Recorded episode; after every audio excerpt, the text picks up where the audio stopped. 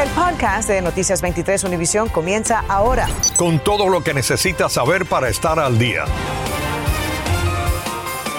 Le niegan derecho a fianza al adolescente acusado de dispararle mortalmente a un policía de Broward. Esto mientras surge nueva información que indica que la tragedia se pudo haber editado.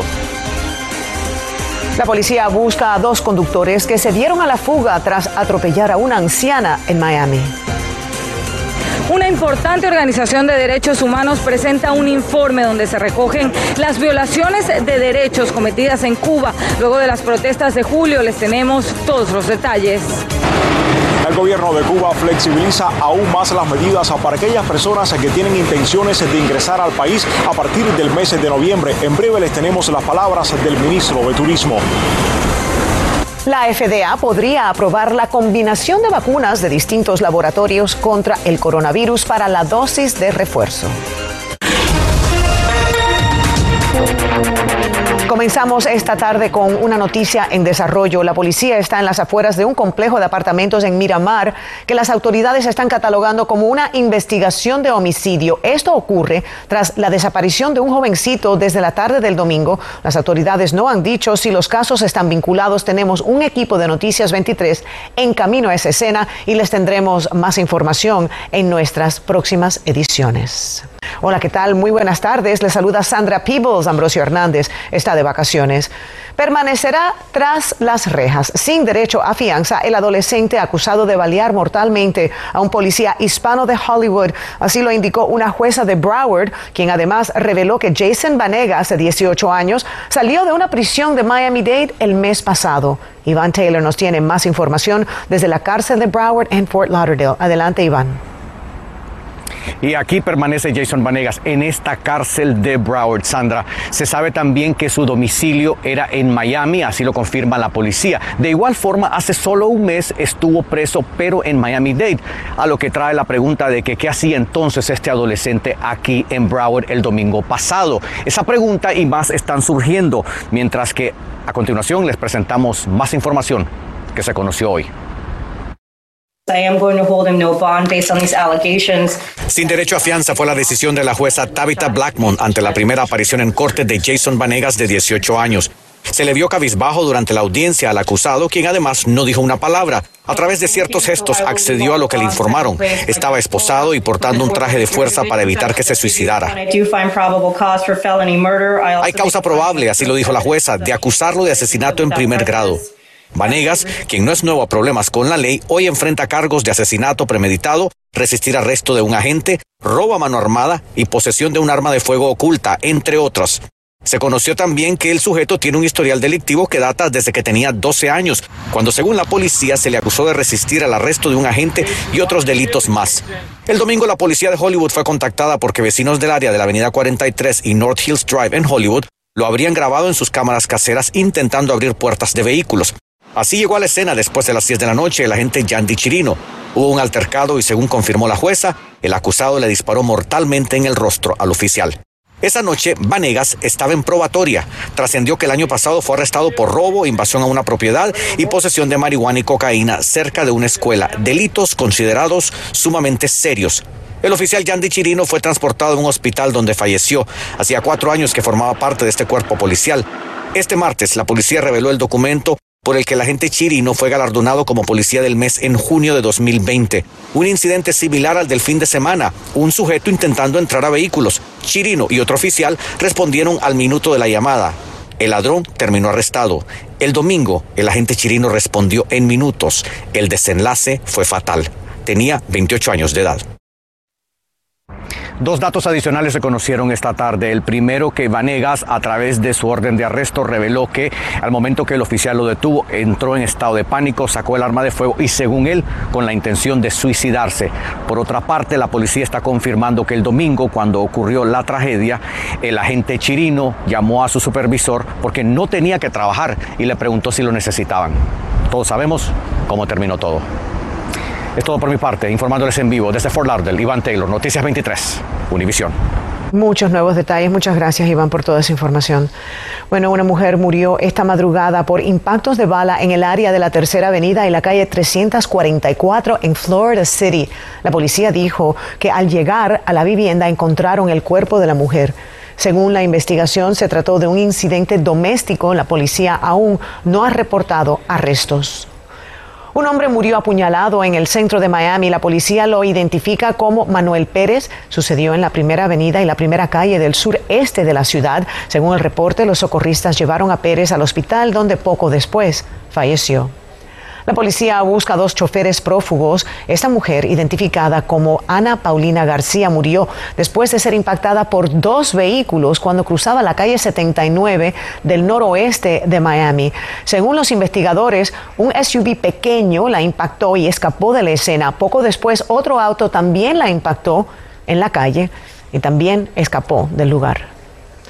La organización Human Rights Watch presentó un informe sobre las sistemáticas violaciones a los derechos humanos a raíz de las protestas en Cuba del 11 de julio. El documento expone que muchos de los detenidos han sido sometidos a abusos y decenas están siendo procesados mediante juicios que violan las garantías básicas. María Alesia Sosa nos cuenta.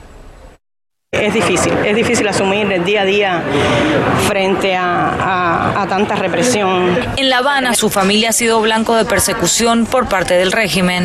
Eh, mi esposo, coordinador también del Movimiento San Isidro, que está allá en Cuba en estos momentos, eh, lo detuvieron, pararon el bus y lo bajaron los policías, se lo llevaron a la cárcel. Hasta el otro día no supe nada de él. Casos como este fueron recogidos en un informe que la organización Human Rights Watch presentó este martes. En el informe que estamos dando a conocer se citan algunos casos concretos. Allí exponen las detenciones arbitrarias, maltratos y juicios abusivos contra cientos de manifestantes en las protestas que comenzaron el 11 de julio en Cuba. De acuerdo con el dossier, aún hay 500 personas detenidas, 130 abusos documentados y 67 manifestantes que ya fueron condenados. Los casos de personas denunciadas por como desaparecidas corresponden a a víctimas detenidas por las, eh, las fuerzas de seguridad, pero sin reconocer la detención frente a sus familiares.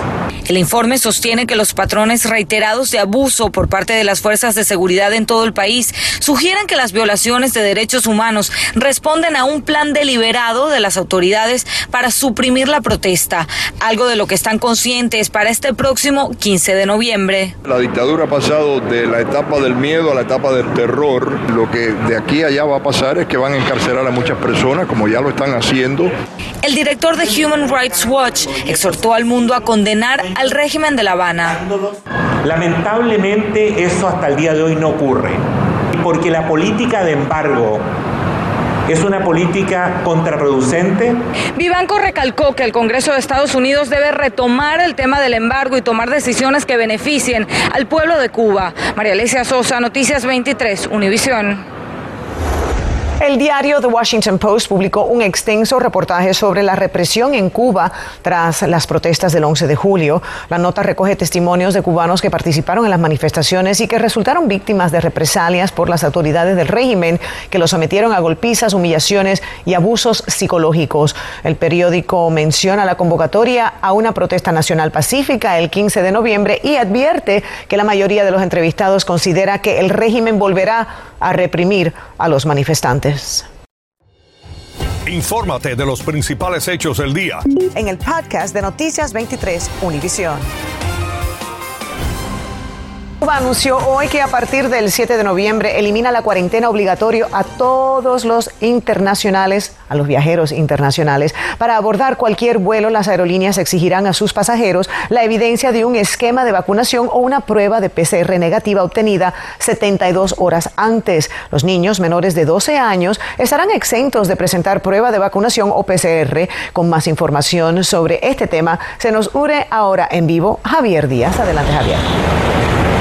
Gracias, Sandra. Saludos para ti. Buenas tardes. Interesante también resulta que el gobierno cubano dijo que está por el momento evaluando la posibilidad de ofrecerle sus vacunas a todos aquellos viajeros o turistas que decidan recibir en la isla el proceso de inmunización y que además, mientras se acerque la fecha de apertura del próximo 15 de noviembre, iban a anunciarse otras medidas.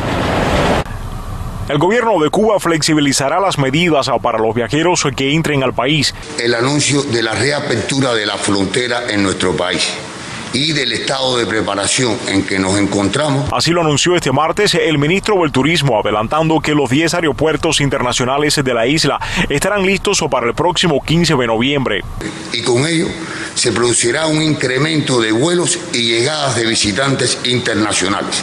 Algunos de los cambios son, se elimina la realización del PCR al entrar al país, se debe presentar un certificado internacional anti-COVID con las vacunas certificadas o examen de PCR negativo con 72 horas anterior a la entrada y presentar una declaración jurada de salud.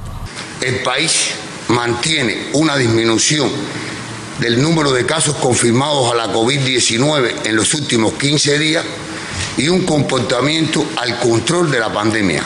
Ahora, si desea viajar a Cuba en los próximos meses, debe saber que se elimina desde el 7 de noviembre la cuarentena obligatoria. Los niños menores de 12 años no tendrán que presentar ni PCR ni prueba de vacunación y de no estar vacunado, se les realizará un examen de antígeno al séptimo día de entrar al país. Está garantizada la cobertura de vacunación para la inmunización de toda la población. Sobre los beneficios de levantar varias restricciones en Miami, hay quienes dicen alegrarse. Sí, sí, yo lo hallo que estén bien, que está bien, que pueden ir a visitar a su familia, porque imagínate, ya muchos hace tiempo que no, la, que no los ven. Sin embargo, hay quienes creen que se trata de otra estrategia más del régimen para salir de la crisis económica. Ellos lo que quieren es dinero nada más para ellos, para hacerse los robando, no le importa Cuba para nadie, ni ningún cubano. Y aunque el gobierno de Cuba está eliminando algunas de las restricciones que generalmente le impedía a las personas que fueran a la isla a visitar a sus familias, sí aclararon de que en caso de que usted esté de visita y de positivo, tendrá que ir en este caso a un centro de aislamiento. Las medidas son muchas. En nuestra aplicación de Univisión 23 Miami, allí tiene un artículo bien extenso y explicado sobre estas medidas si pretende ir de vacaciones en los meses de noviembre y diciembre. En vivo desde la pequeña Habana, soy Javier Díaz, Noticias 23, Univisión. El régimen de Venezuela financió al partido izquierdista español Podemos, que recogía el dinero que le enviaban en valijas a través de la embajada cubana, según informó Hugo Carvajal, alias El Pollo, ex jefe de inteligencia de Hugo Chávez. Según la prensa española, Carvajal brindó pruebas que sustentan las declaraciones para que en España le abran un nuevo caso. Entre tanto, hoy la Oficina de Asilo y Refugio de España rechazó el recurso de petición de asilo político a Carvajal, lo que lo pone al borde de la extradición a Estados Unidos, que lo reclama como narcotraficante. La venta de armas a terceros en sustitución de la persona que en realidad la portará es un problema que preocupa a las autoridades que unen esfuerzos para detener estas transacciones ilegales. Tatiana Irizar nos cuenta sobre la campaña de concientización sobre este tema. La Agencia Federal para el Control del Alcohol, Tabaco, Armas de Fuego y Explosivos, ATF, junto al Departamento de Justicia, la Fundación Nacional de Tiro Deportivo y minoristas, unen esfuerzos para detener la venta de armas a un comprador falso o terceros. Que comprar un arma de fuego y para una persona prohibida tener un arma de fuego es un delito federal, es un delito federal muy serio y lo que a lo mejor ellos piensan que le están haciendo un favor a la persona o a lo mejor se van a ganar 50, 100 dólares bien rapidito, verdaderamente lo que se están ganando son 10 años en la cárcel federal. Además de este delito, hay otros asociados a estas transacciones. Como explica el oficial Robinson de la ATF, los compradores falsos además enfrentan multas de 250 mil dólares. Para detener estas compras ilícitas, promueven la campaña Don't Lie for the Other Guy o No mientas por la otra persona. Según los oficiales de la ATF, la primera línea de defensa contra estos crímenes son las tiendas. Los vendedores y dueños deben estar muy pendientes para reconocer este tipo de personas. Se estima que el 40% de los delincuentes obtienen sus armas de amigos o familiares. Es algo bastante común, no, no, no muy frecuente, pero sí se ve eh, y uno se da cuenta, porque tú ves que la persona viene y viene una pareja. Entonces, digamos, el hombre es el que empieza a manipular el arma, apunta, la prueba, la manipula, y entonces después cuando vamos a llenar los papeles, le dice, no, la va a llenar es ella, la va a comprar es ella, cuando la mujer ni siquiera se interesó en el arma. Las autoridades afirman que no pueden prohibir comprar un arma de fuego como regalo, pero advierten que deben saber muy bien a quién, porque si es una persona prohibida, el comprador enfrentará igualmente cargos penales. Tatiana Irizar, Noticias 23, Univisión. La FDA podría permitir que las personas se pongan la dosis de refuerzo del coronavirus de un laboratorio diferente al de las dosis anteriores, según publicó hoy The New York Times. Esto después que una prueba realizada a una persona produjo un gran número de anticuerpos. Sin embargo, el mismo diario señala que la FDA recomienda que es preferible obtener el refuerzo de la misma vacuna recibida inicialmente y no planea recomendar algo diferente. Acabas de escuchar el podcast de Noticias 23 Univisión. Puedes descubrir lo mejor de los podcasts de Univisión en la aplicación de Euforia o en univision.com diagonal podcasts.